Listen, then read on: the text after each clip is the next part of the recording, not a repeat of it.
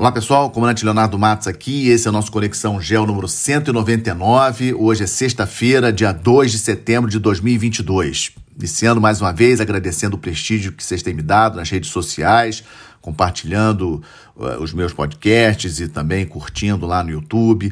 Fico muito satisfeito com o apoio de vocês que me incentiva a prosseguir. O tema principal que trago hoje para vocês, eu, eu, escolhi esse título, Por que deveríamos é, nos aproximar mais da Índia? Mas, como tenho feito, começo o nosso Conexão Gel atualizando a situação no conflito da Ucrânia com a Rússia, no campo político, ah, o destaque que trago é a chegada da missão da Agência Internacional de Energia Atômica da ONU lá na usina nuclear de Zaporizhia, na Ucrânia. É a maior usina nuclear da Europa. Muita preocupação com relação é, aos, aos, ataques de ambos os lados, tanto de Rússia como Ucrânia, Ucrânia passando perto é, da usina, podendo atingir é, a usina e aí causar um vazamento é, nuclear totalmente indesejado, muito preocupante. E vamos acompanhar essa visita. Acredito que todos estão acompanhando aí nos noticiários. É, na parte militar, também uma semana importante em função aí é, da tal contraofensiva, do contra-ataque é, ucraniano, estava sendo bastante esperado, falava-se disso aí desde de abril, maio, e, e saiu essa semana. Formalmente, a Ucrânia anunciou esse contra-ataque, essa contraofensiva, está ocorrendo no sul do país, na região de Kherson, é uma cidade importantíssima, uma das primeiras cidades que a Rússia tomou logo no início do conflito, lembrando que o conflito começou no dia 24 de fevereiro, e logo no início, uma das principais cidades tomadas foi Kherson, e ela hoje é a cidade, digamos assim, é a joia da coroa aí para a Ucrânia retomar. Mas a linha de, de, de da, da contraofensiva ucraniana é uma linha extensa, não está concentrada apenas na cidade de Kherson, também em outras cidades ali do sul. Vamos lembrar que a Rússia já estava fazendo algumas ações, inclusive de reconstrução, emissão de passaporte para os habitantes daquelas regiões que a Rússia já está ocupando na Ucrânia. Inclusive falando de é, plebiscito para essas regiões passarem a fazer parte da Rússia. Então, o, o, essa contraofensiva está começando por ali, é, faz todo sentido. Primeiro, porque é, dificulta e praticamente inviabiliza o avanço das forças russas na direção é, de, da, da, importantíssima cidade de Odessa, importantíssimo porto de Odessa, e também causa, logicamente, uma preocupação grande na Rússia por causa da Crimeia. Vamos lembrar ali, Kherson é bem próximo ali da Crimeia. Crimeia, onde tem a cidade de Sebastopol, a principal base naval da Rússia no Mar Negro, sede da esquadra russa no Mar Negro. Na parte econômica, o destaque é para mais um problema é, de, de, fornecimento de gás é, russo para a Europa e isso causa um estresse grande nos mercados, Alemanha, França, outros países europeus, e esse tema da energia, custo da energia, aumento da inflação em vários países da Europa, inflação nos países da União Europeia batendo 9,1%, é, no Reino Unido, já falando ah, até chegar ao final do ano, pode chegar a 20% de inflação, impressionante. Ou seja, toda essa preocupação com relação à energia e a, a Rússia fazendo ali essa guerra em torno da questão, principalmente da questão do gás. E, coincidência ou não, com toda essa, essa problemática aí de Nord Stream 1 fechado, a Rússia dizendo que é manutenção, etc., o magnata russo, do, o CEO da Lukoil, segunda maior é, é, petroleira, empresa de petróleo da Rússia, importantíssimo, riquíssimo, e um dos poucos nomes da elite russa a criticar a invasão da Rússia na Ucrânia, é, aparece morto, tendo se jogado da janela é, de um hospital em Moscou. Muito estranho, né? uma daquelas mortes estranhas que acontece na Rússia de vez em quando. Há muita especulação sobre a morte é, desse bilionário russo e vamos, vamos acompanhar. E falando em morte, essa semana também a morte do Mikhail Gorbachev, com 91 anos, que foi nome muito famoso, foi o, o secretário do Partido Comunista é, Russo de 1985 a 1991, e, e só que é, é, um nome bastante controverso, né? deixou seu legado de uma maneira bastante controversa. No Ocidente, todos idolatrando o Gorbachev por ter feito aí a Glasnost, que foi a abertura política, a perestroika, que foi a reestruturação econômica uh, da então União Soviética, e uh, foi, acabou levando ao desmantelamento da União Soviética e a criação de Rússia, a independência de Ucrânia, a independência de, dos países eh, que faziam parte da União Soviética em 1991, mas por outro lado, dentro da União, dentro da Rússia, muito criticado, né? muitas críticas. O Putin, inclusive, ontem esteve eh, rapidamente no velório do Gorbachev, tem uma foto dele ali ao lado do caixão ali do Gorbachev, mas disse que não tem disponibilidade de agenda para ir no funeral do Gorbachev neste sábado. Para mim, uma comprovação clara de que a elite russa é, tem o Gorbachev como uma figura ruim né, eh, na história da Rússia. Lembrando que em 2005 Putin fez uma declaração dizendo que o colapso da União Soviética foi a maior catástrofe geopolítica do século XX.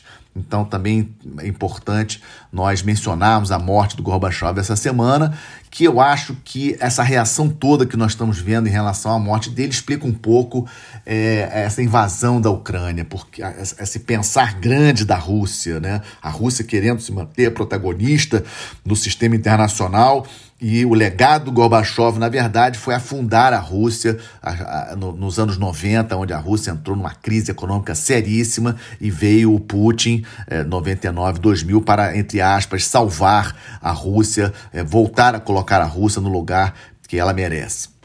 Tema principal do nosso Conexão Gel de hoje que eu escolhi por que deveríamos nos aproximar mais da Índia? Por que, o Brasil precisa estreitar contato com esse país importantíssimo no sistema internacional? A Índia é a maior democracia do planeta, vai se tornar no ano que vem, já em 2023, o país, de, o país de maior população do mundo, a Índia vai ultrapassar a China, sendo a, tendo a maior população do planeta, e as estimativas é que em 2050 tenha 1,7 bilhão de habitantes. 1,7 bilhão de habitantes na Índia em 2050. A economia está indo muito bem. Ano passado cresceu 8,3%. Esse ano a previsão mais, mais recente é que vai crescer 7,7% e ano que vem, em 2023, 5,2%. A Índia tem programa espacial avançado, há uma previsão de chegada é, de um astronauta indiano na Lua nos próximos anos.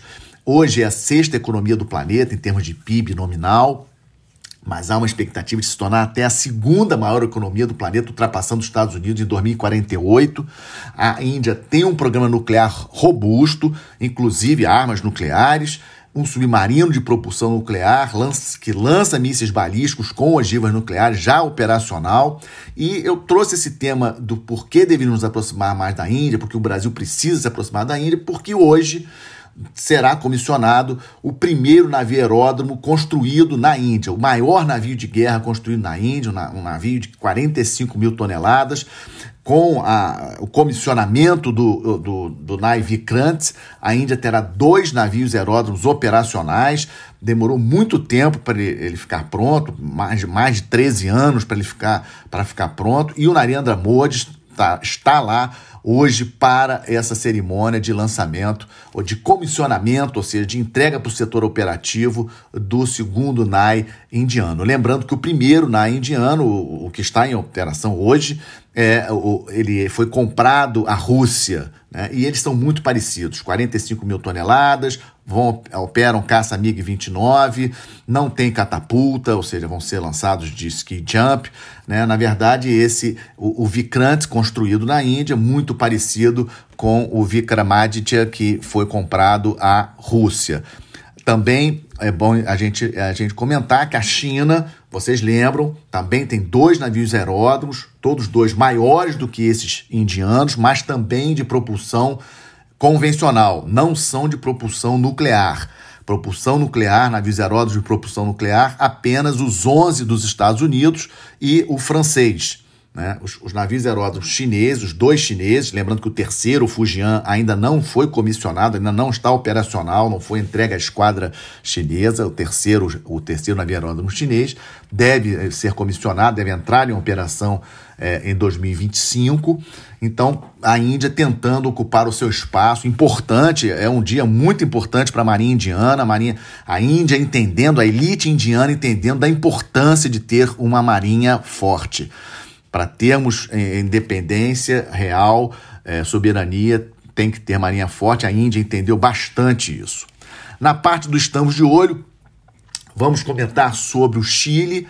Temos agora no domingo, já tenho falado algumas vezes aqui sobre o plebiscito que vai ratificar ou não a nova Constituição é, chilena. Lembrando que a Constituição que está em vigor é de 1980 e é, há muita polêmica, muita expectativa com relação à nova Constituição do Chile. É, o Gabriel Boric tomou posse, é, o, o presidente atual do, do Chile tomou posse, em, tomou posse em março desse ano, deste ano, e é o presidente mais à esquerda desde o, desde o Allende, né, que era o presidente do Chile antes do golpe militar que ocorreu em 1973, e o Gabriel Boric, obviamente, bastante preocupado, até porque a economia chilena está mal, está com problemas, está com inflação batendo 13% aí é, ao ano, pedir agora, conseguir agora um empréstimo do FMI de 18,5 bilhões, uma linha de crédito né, do, do FMI para tentar aí respirar um pouco. A situação econômica do Chile não é boa, e um país que era modelo, era considerado aí um modelo de economia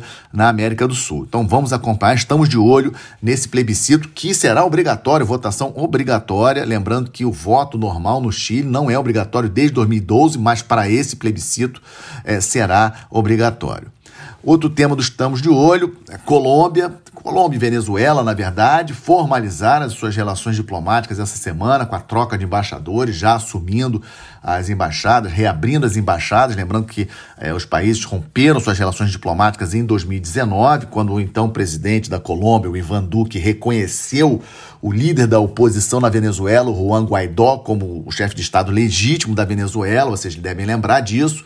Inclusive, depois teve aquela criação do ProSul, em substituição à Unasul. É, e desde então, é, a Colômbia e Venezuela não tinham relações, muitos problemas na fronteira entre os dois países, e essa semana a, a voltaram a estabelecer relações diplomáticas, encontro dos dois presidentes é, do Maduro com o Gustavo Petro, prevista é, para ocorrer em outubro, ainda não temos uma, uma data.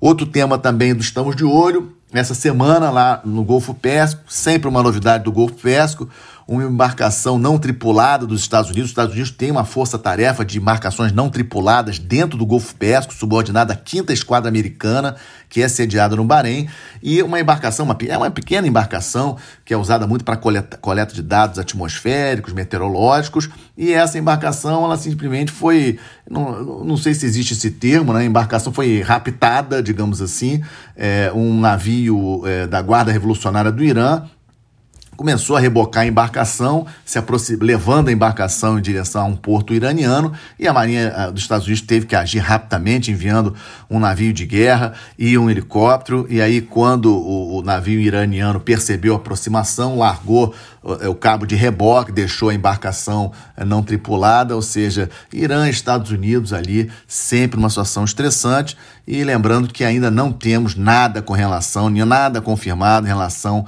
a volta do JCPOA, aquele acordo para restrição, para controle do programa nuclear é, do Irã. Estados Unidos e Irã ainda não chegaram a um acordo.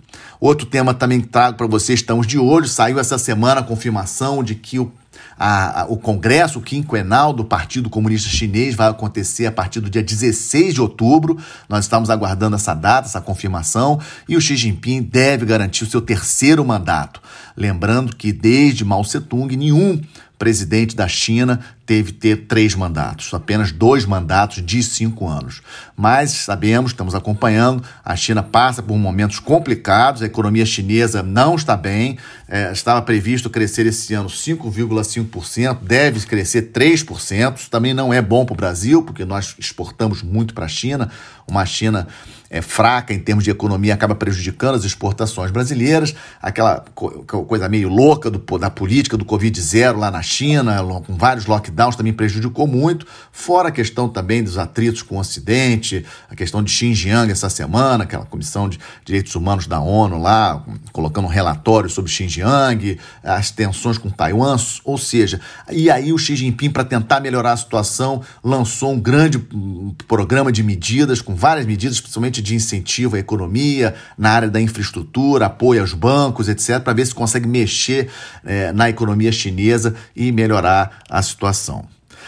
E aí, fechando como sempre faço, uma boa notícia, né? É o comissionamento ontem, quinta-feira, dia 1 de setembro, do submarino Riachuelo, primeiro submarino é, da nova classe sendo construída aqui no Brasil, baseada na classe Scorpene francesa, mas o nome da classe aqui no Brasil é, é Riachuelo.